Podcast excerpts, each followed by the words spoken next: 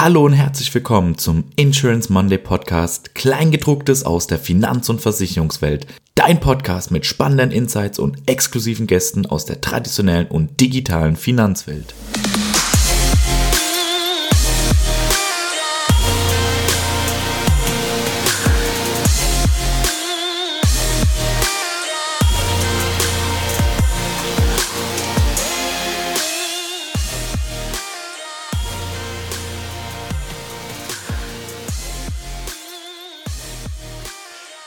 Hallo und herzlich willkommen zu einer neuen Folge des Insurance Monday Podcasts Kleingedrucktes aus der Finanz- und Versicherungswelt. Heute haben wir wieder ein spannendes Thema für euch im Gepäck, denn wir sprechen zur Digitalisierung im Gesundheitswesen. Die Welt wird jeden Tag ein bisschen digitaler, auch die Versicherungen ändern sich mit und gerade im Gesundheitssystem haben wir seit oder mit der Corona-Pandemie gemerkt, wie wichtig Digitalisierung ist und vor allem auch sein kann. Und heute wollen wir mit Isabel Martorell-Nassel von der Versicherungskammer Bayern über Trends und Chancen der Digitalisierung des Gesundheitswesens sprechen. Damit herzlich willkommen zum Insurance Monday Podcast. Und aus, dem, aus dem Insurance Monday Team begrüße ich heute neben mir noch Alexander Bernhard. Isabel, du bist CEO der Versicherungskammer Bayern und CEO der Bayerischen Beamtenkrankenkassen und der Union Krankenversicherung. Stell dich und deine Unternehmen doch gerne einmal zum Start kurz vor.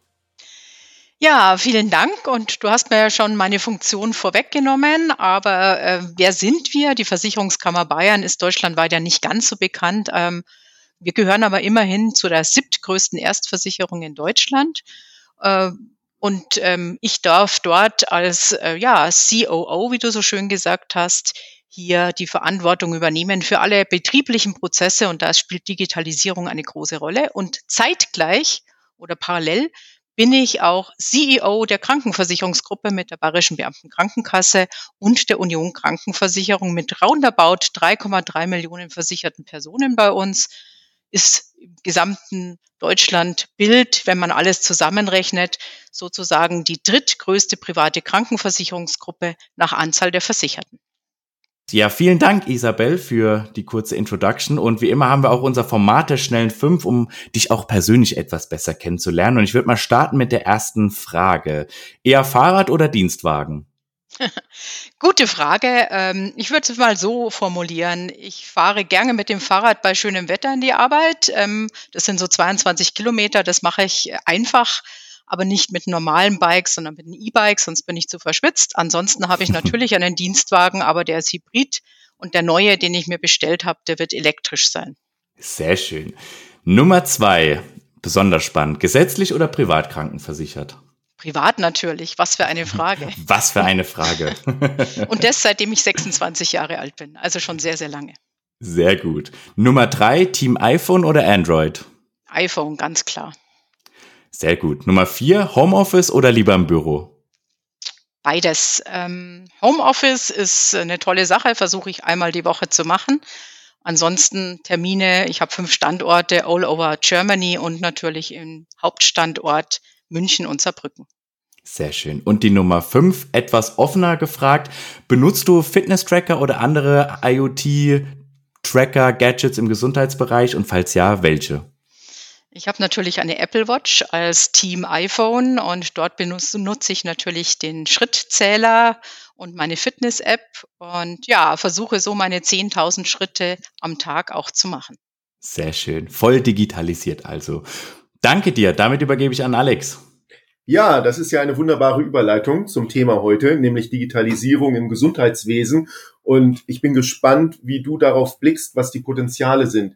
Isabel, welche Chancen siehst du denn für das Thema in Deutschland, für die Gesundheit der Menschen und wo siehst du das höchste Potenzial durch die Digitalisierung im Gesundheitswesen?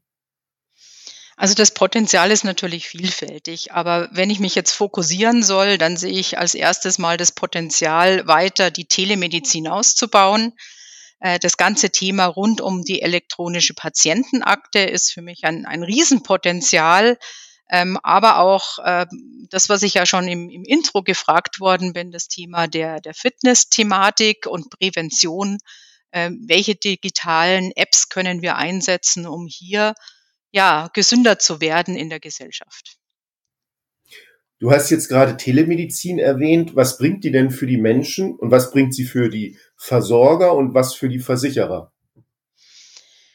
Ja, also Telemedizin in erster Linie ist für mich die Zielgruppe, wenn ich das vielleicht so ein bisschen erklären darf, sind chronisch kranke, mobil eingeschränkte Menschen, aber eben auch Familien, die schnell eine äh, Diagnose brauchen, um hier dann ähm, auch in die therapeutische Behandlung zu gehen, bis hin dann zum E-Rezept. Ähm, aber das äh, generell ist der Versorger eigentlich für mich die Möglichkeit, hier übergreifend ähm, auch seine Leistungen anbieten zu können, gerade im ländlichen Bereich das Thema äh, die Fahrzeiten auch ein Stück weit zu reduzieren. Der alte Hausarzt geht ja nicht mehr, dass er hin zu dem Patienten fährt, äh, sondern hier die Möglichkeit hat, über die Telemedizin trotzdem im Haus des Patienten zu sein und ihm dort dann auch Beratung und Versorgung geben zu können. Ja, und die Versicherer am Ende des Tages, äh, je schneller eine Diagnose für uns erkannt wird, desto besser ist für uns natürlich auch ein Kostenthema und deshalb glaube ich, absolute Win-Win-Win-Situation. Wenn das so eine Win-Win-Win-Situation ist, was sind denn da die Hindernisse bei der Einführung? Und werden die eher größer oder werden die eher kleiner? Also vor der Pandemie ähm, war das Thema Telemedizin ja ähm, etwas schwierig äh, zu platzieren. Ich glaube, da hat uns die Pandemie ein Stück weit geholfen, weil die Vorteile ähm, für den Versorger, aber auch für die Patienten noch klarer herausgearbeitet worden. Und da jetzt auf diesem Welle weiter zu bleiben und nicht wieder in ein zurück in die alte Zeit zu fallen. Ich glaube, das ist eine Herausforderung und immer wieder eigentlich den Wert für den Patienten, den Versorger nach vorne zu stellen. Auch das ist eine Herausforderung, es im Mindset ähm, entsprechend zu verankern. Was sind denn die Schwerpunkte eurer Strategie als Versicherungskammer in Bezug auf Digitalisierung im Gesundheitswesen? Also wie seht ihr euch in dieser Rolle? Wie wollt ihr das für euch nutzen? Und wofür wollt ihr denn am Ende des Tages auch stehen? Unsere klare Strategie ist hier nicht in Richtung Krankenversicherung zu gehen. Also wir erstatten nur eine Leistung, sondern wir wollen hier richtig Gesundheitspartner sein. Wir wollen unsere Kunden, insbesondere unsere Bestandskunden natürlich, auf ihren Weg ihren Lebensweg begleiten und hier eben an ihrer Seite stehen für all die Themen, die sie mit ihren Krankheitsbildern haben und das möglichst frühzeitig.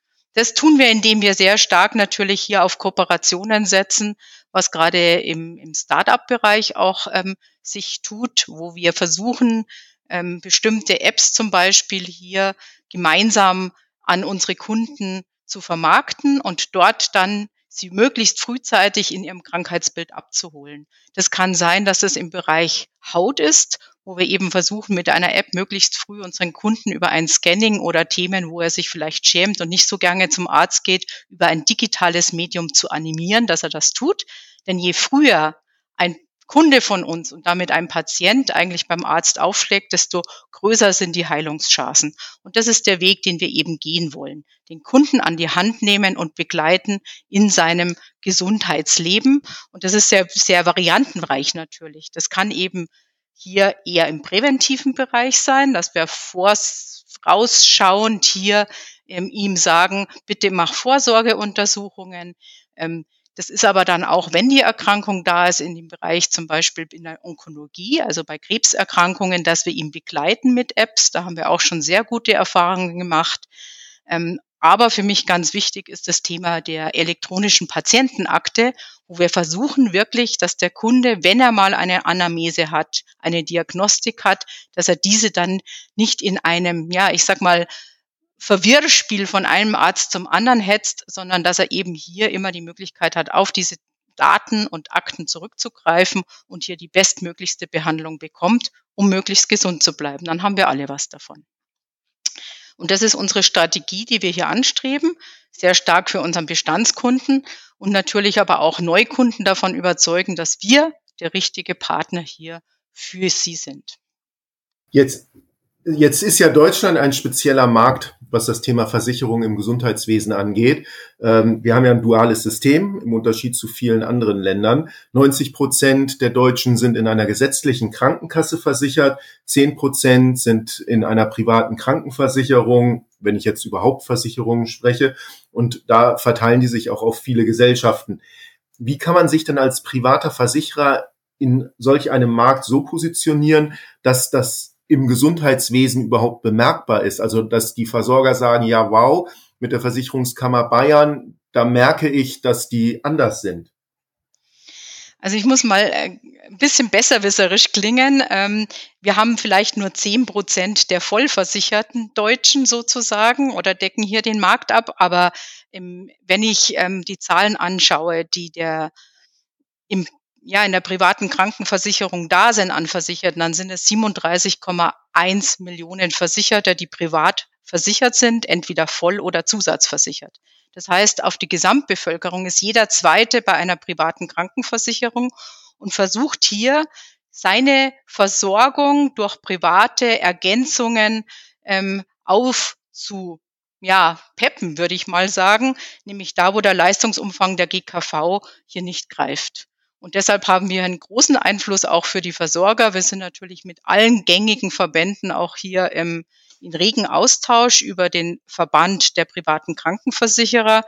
Und ich glaube, wir tragen auch sehr stark dazu bei, dass dieses System, wie wir es in Deutschland haben, die bestmöglichste Versorgung auch für die Patienten garantiert. Und wenn wir jetzt über Digitalisierung im Gesundheitswesen sprechen, das bedeutet ja auch Investitionen, auch bei den Versorgern und auch Kompetenzaufbau potenziell. Wie sieht denn das dann mit den ganzen kleinen dezentralen Arztpraxen aus? Haben die da eine Chance mitzukommen oder werden die faktisch abgehängt und wir haben irgendwann nur noch, sag mal, diese großen ambulanten Arztzentren etc.? Also ich persönlich bin der Meinung, dass die kleinen Arztpraxen mit der Digitalisierung sogar eine viel bessere Chance haben, als sie sie jetzt im Moment in einen mehr hybriden oder noch sehr äh, Papier angereicherten äh, Praxen äh, haben werden. Denn ähm, je mehr sie digitalisieren, desto mehr Zeit für den Patienten, desto mehr können sie auf effizient arbeiten im Sinne von, ich kann mehr Patienten beraten und muss nicht so viel Verwaltung machen. Und ähm, sie können andererseits aber auch eine große Chance ähm, wahrnehmen durch das Thema, dass sie sich im Bereich der Telemedizin hier mit einklinken und dadurch auch ähm, entsprechend ihre Geschäftsmodelle ein Stück weit verändern. Also ich sage nicht, dass der regional tätige Hausarzt hier am Sterben ist, sondern ich glaube, durch Digitalisierung wird er gestärkt. Und er muss aber auch bereit sein, sich auf diese digitalen Methoden einlassen. Und das ist, glaube ich, die größere Herausforderung, dass er eben sein Geschäftsmodell hier überdenkt und sich auch in Kooperationen mit anderen zusammenschließt. Das muss dann nicht die große Megagesellschaft sein, sondern eher im kooperativen Miteinander. Das also ist aber meine sehr persönliche Überzeugung. Also potenziell so ein bisschen eine Situation, wie man das im Vertrieb im Maklermarkt kennt ähm, wo sich Makler dann zum Teil zu Pools etc. zusammenschließen mit gemeinsamer Infrastruktur. Genauso. Also wenn Sie alle in eine Plattform gehen und dort Datenaustausch einerseits machen auf fachlicher Ebene, so bleiben Sie auch fachlich fit. Zum anderen auch, was, was belastet denn die kleinen Arztpraxen? Sie kriegen kein Personal mehr für die Verwaltung, für die Terminierung, fürs Telefon und da denke ich, ist Kooperation der richtige Weg im Sinne einer Plattform, ja. Sehr schön. Jetzt ist ja Deutschland nicht unbedingt immer der Vorreiter, wenn es um Digitalisierung geht oder auch natürlich um die, um das Angebot von digitalen Produkten ist ja auch ein großes Thema mit Datenschutz und Gesundheitsdaten und alles wieder zusammenhängt. Durchaus äh, schwieriges äh, Terrain. Jetzt gibt's ja auch ähm, andere Länder, die das ja durchaus besser machen, ähm, gar nicht so weit weg, nämlich auch direkt in Europa. Ähm, daher die Frage an dich, welches Land oder vielleicht auch Länder in Europa oder gerne auch weltweit siehst du denn als führend bei der Digitalisierung des Gesundheitswesens an? Da natürlich spannend, warum und was machen die denn aus deiner Sicht anders, besser? Also das Land oder die Länder, die ich glaube generell in der Digitalisierung und nicht nur im Gesundheitswesen sehr weit sind, äh, das sind die nordischen Länder, also sprich äh, die Skandinavier mit ähm, Norwegen, Dänemark und Schweden, aber auch Finnland ähm, habe ich mir auch angeschaut. Äh, da bin ich echt begeistert, wie die Digitalisierung unkompliziert nach vorne treiben und das nicht nur eben jetzt im Health-Bereich, sondern eben bei allen anderen Prozessen auch. Und ich denke, da können wir Copy and Paste machen als Deutschland und uns hier einiges auch an Impulsen und Anregungen holen. Und ja, Deutschland tendiert immer dazu, alles selber zu erfinden, aber ich denke, manche Dinge ist es ganz gut, wenn man sich abschaut und kopiert und besser macht dann. Ja, unbedingt. Und vielleicht auch in, in die Richtung blickend ist ja auch das Thema politische Infrastruktur oder Architektur, wenn man das so sagen mag, ähm, die ja auch einen gewissen Einfluss ja auch auf das Thema Digitalisierung haben können. Ähm, gibt es denn Wünsche, wo du sagen würdest, in dem Bereich, die du gegenüber der Politik äußern würdest, was sie besser machen könnten? Also du hast jetzt schon eins genannt, nämlich ganz klar das Thema der Infrastruktur. Ähm, ich kann da nur sagen, ich war in Norwegen jetzt 25 Kilometer Tunnel und ich konnte mit meiner Tochter skypen ohne Probleme. Äh, ich habe hier, ähm, wenn ich im Homeoffice sitze und das ist in München, habe ich durchaus das ein oder andere Mal Probleme. Also ich glaube, das ist eins der Themen, wo ich wirklich einen großen Wunsch an die Politik habe, dass das Thema Infrastruktur, Internetausbau und zwar schnelles Internet flächendeckend in Deutschland ähm, ja, forciert werden muss. Das ist das eine Thema. Das andere Thema ist, etwas unkomplizierter zu werden, ähm, vielleicht nicht so viel nachzudenken, sondern manchmal auch eher mal ausprobieren und machen. Ein kleines Beispiel ist das ganze Thema Payment-Prozesse, was in anderen Ländern sehr unkompliziert funktioniert, bei uns aber nach wie vor ja schon noch ein Thema ist. Ich war, wie gesagt, in Norwegen ähm, dreieinhalb Wochen kein Bargeld, das ging einwandfrei. Ich komme eine Stunde nach der Grenze und ich muss mit Bargeld zahlen. Das sind so Dinge, wo wir, glaube ich, schon noch ein Mindset-Thema haben, aber auch das Thema haben, dass wir Deutsche ähm, in das Thema Payment noch nicht so viel Vertrauen haben oder generell in das Thema Daten digital auszutauschen. Und da, glaube ich, muss man vertrauensbildende Maßnahmen auch von Seiten der Regierung ergreifen. Absolut. Jetzt hattest du ja vorhin gesagt gehabt, ihr arbeitet ja unter anderem mit Kooperationen und mit Startups zusammen. Wie ist denn da so dein Blick auf die, auf die Startup-Welt, vor allem im Digitalbereich oder digitalen Gesundheitsbereich? Ähm, Gibt es da auch Themen, wo du sagen würdest, da könnte die Politik noch mal ein bisschen nachhelfen, dass Innovationen gefördert werden oder stärker ausgebaut werden? Also generell kann man immer mehr tun. Das ist äh, die Frage sehr offen zu halten.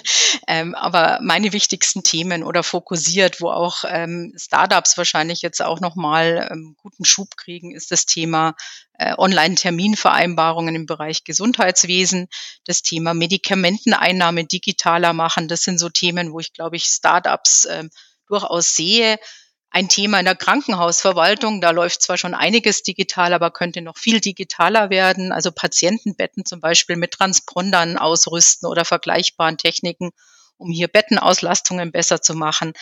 Ähm, allein das Thema Personaleinsatzplanung in Krankenhäusern. Da gibt es kein richtiges Tool bisher. Das machen die teilweise auf Excel-Listen. Also da gibt es, glaube ich, noch viele Themen, wo Startups auch in diese Nischen reingehen können oder auch etablierte Unternehmen und die Digitalisierung in Deutschland nach vorne bringen könnten. Unbedingt. Also da als Mini-Anekdote, als ich das letzte Mal Patientin im Krankenhaus war, ich fand es ja schon irre, wenn man da von äh, Bereich zu Bereich geschickt wird für quasi eine standardisierte OP und jedes Mal äh, 15 Bögen ausfüllt, die eine mega Anfälligkeit haben für äh, Fehler und auch keiner so richtig das nachkontrolliert. Da mal irgendwie nur mal mit einem iPad strukturierte Datenabfrage zu machen, wäre ja schon ein Quantensprung. Aber ja, so wie du sagst, ich glaube, da ist auf jeden Fall noch einiges an Nachholbedarf. Ähm, ah Entschuldigung, dass ich noch einhake. Also da zum Beispiel ein ganz einfaches Thema, äh, Medikation. Also wie viele ältere Menschen gibt es, die ihre Medikation ähm, zum Teil selber machen. Also ich erlebe das auch bei meinen Eltern.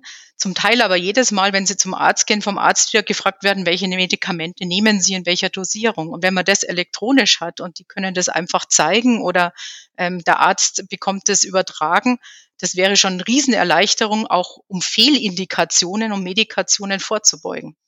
Absolut. Also vielleicht da nochmal nachgehakt, ich weiß nicht, ob du es schon explizit gesagt hattest, jetzt aus eurer Rolle heraus, aus der Rolle des äh, Gesundheitspartners, ähm, auch gegenüber euren Bestandskunden, aber auch Neukunden. Inwieweit ähm, treibt ihr denn auch diesen, diesen Innovationspart denn voran? Also jetzt kann man natürlich sagen, okay, wir, wir schauen mal, was der Markt macht und kooperieren mit geeigneten Partnern, aber treibt ihr dann auch bewusst diese Innovationsförderung voran aus, aus eurem Konzern heraus? Das tun wir. Wir haben, ähm, arbeiten hier mit dem SureTech Hub Munich zusammen, äh, wo wir immer wieder ähm, junge Startup-Unternehmen auch unterstützen. Also nicht nur finanziell, sondern auch fachlich mit Input, also auch als Patenfunktion hier unterstützen. Wir sind bei den Pitches mit dabei, wer eben hier dann auch ausgewählt wird. Ähm, da sind wir eigentlich sehr, sehr aktiv unterwegs und versuchen hier auch wirklich dann zu sagen, in welche Richtung können wir mit unserem Know-how unterstützen, eben nicht nur mit Geld, sondern eben mit dem Know-how, um Dinge nach vorne zu bringen. Und zum anderen sondieren wir den Markt natürlich immer wieder auch dann, äh, welche Startups gibt's international, also nicht nur in Deutschland, um hier dann auch zu sehen, was könnte für uns passend sein im Sinne einer Kooperation. Sehr, sehr spannend. Also an dieser Stelle dann auch nochmal der Aufruf an alle, jungen Unternehmer, die ja unter anderem auch den Podcast hören, äh, auf jeden Fall bei Isabel einmal melden, wenn es äh, Gesundheits-Startups gibt oder ihr da gute Ansätze gibt. Ich glaube, da habt ihr auf jeden Fall eine gute Ansprechpartnerin. Sehr schön, danke. Dann übergebe ich einmal weiter an Alex. Ja, ähm, wenn wir jetzt in die Zukunft schauen und sagen, wir treffen uns in fünf Jahren wieder, sprechen wieder über das Thema. Was hoffst du denn, was du dann zur Digitalisierung des Gesundheitssystems in Deutschland sagen kannst und zur Rolle der Versicherungskammer dabei? Also zum Gesundheitswesen generell, dass endlich die elektronische Patientenakte ähm, flächendeckend eingeführt ist, dass wir alle das E-Rezept nutzen und uns natürlich ähm, auch mit einer äh, Arbeitsunfähigkeitsbescheinigung elektronisch krankschreiben lassen können. Das wären die Basics sozusagen, was ich mir wünsche. Ähm, dann, dass wir flächendeckend für die Volkskrankheiten ähm, entsprechende digitale Tools auch von der ja zur Behandlung schon einsetzen können, die dann auch erstattet werden und da insbesondere im präventiven Bereich. Das ist nämlich ein Thema, was äh, von der Regierung nicht so gesehen wird, dass wir eben präventiv noch viel stärker hier unsere Kunden unterstützen können. Und was ich mir noch wünsche in fünf Jahren, dass äh, vielleicht die Versicherungskammer ihre eigenen Pflegeroboter für Demenzkranke hat. Das ist ein Steckenpferd von mir wo ich glaube, dass wir mit Robotern ein Stück weit hier Demenzkranke extrem fördern können und auch äh, kostenmäßig das Pflegesystem entlasten können. Das finde ich sehr spannend, das Thema Pflege, auch vor dem Hintergrund der Demografie. Jetzt gibt es ja in Japan auch ähm, schon Roboterhunde zum Beispiel, um äh, den Pflegebedürftigen mehr, sage ich mal, soziale Interaktion in gewissem Sinne zu erlauben was, wie sieht das denn hier für Deutschland aus? Liegt das eher daran, dass die Technik noch nicht so weit ist oder ähm, haben wir es hier nur noch nicht ins Land gebracht? Ich tippe auf zweites. Wir haben es noch nicht ins Land gebracht. Also die Technik ist schon soweit. Ähm, man muss ja nicht immer die 120 Prozent perfekte Technik haben, aber es ist noch keine anerkannte Behandlungsmethode. Und solange das äh, Thema noch nicht äh, entschieden ist, solange stockt es, weil dann heißt sehr, wer zahlt das natürlich. Und wenn es keine offiziell anerkannte Behandlungsmethode ist, kriegst du natürlich auch dann nicht äh, das Ganze erstattet, sondern müsstest das privat zahlen. Aber ich glaube da fest dran, dass es eben hier ein großes Unterstützungsthema ist. Und du hast mich ja gefragt, was wünsche ich mir in fünf Jahren? Und das wäre so ein Thema, wo ich dafür brenne und sage, da können wir in fünf Jahren wirklich was machen. Insbesondere, weil die Pflegekosten ja sowieso explosieren und wir, glaube ich, mit Robotern hier sehr viel nochmal machen könnten, aber noch nicht so weit sind, dass wir es realisiert haben. Isabel, du hast ja jetzt einige Anregungen gegeben bei Dingen, die dich interessieren, auch in Bezug auf Startups. Wie können unsere Zuhörerinnen und Zuhörer denn am besten mit dir Kontakt aufnehmen? Ja, am einfachsten über Social Media und zwar über mein LinkedIn-Profil und das pflege ich ganz gut und da gibt es auch immer News zum Health-Bereich, also gerne darüber. Sehr schön. Das packen wir natürlich auch in die Show Notes, dann ist der Weg zu dir umso kürzer. Und ja, an der Stelle sind wir schon auch zum Abschluss der heutigen Episode gekommen. Isabel, wir haben viele spannende Insights zu euren Initiativen in der Versicherungskammer bekommen. Auch spannend, äh, wie ihr eure Rolle seht und auch in Zukunft einnehmen möchtet. Da werden wir auf jeden Fall euch eng begleiten und auch schauen, äh, wie sich das Ganze so entwickelt. Wir sind auf jeden Fall schon mal gespannt auf die Zukunft an der Stelle. Du hast uns auch einen guten Überblick über die technologischen Entwicklungen sowohl am Markt als auch in der Startup-Szene gegeben. Insofern wird sich da sicherlich in Zukunft noch einiges bewegen und ich denke, wir alle sind davon überzeugt, dass durch Digitalisierung im Gesundheitswesen wir auf jeden Fall viele Gewinner an allen Stellen sehen werden und ähm, ja, euren Weg, wie gesagt, entsprechend begleiten werden. Vielen Dank für die interessanten Insights und natürlich auch an Alex aus dem Insurance Monday Team. Vielen Dank auch an alle Zuhörerinnen und Zuhörer. Seid gespannt auf die nächsten Folgen. Lasst uns gerne wie immer eine Bewertung da und zum Abschluss macht's gut und bis zum nächsten Mal. Dankeschön.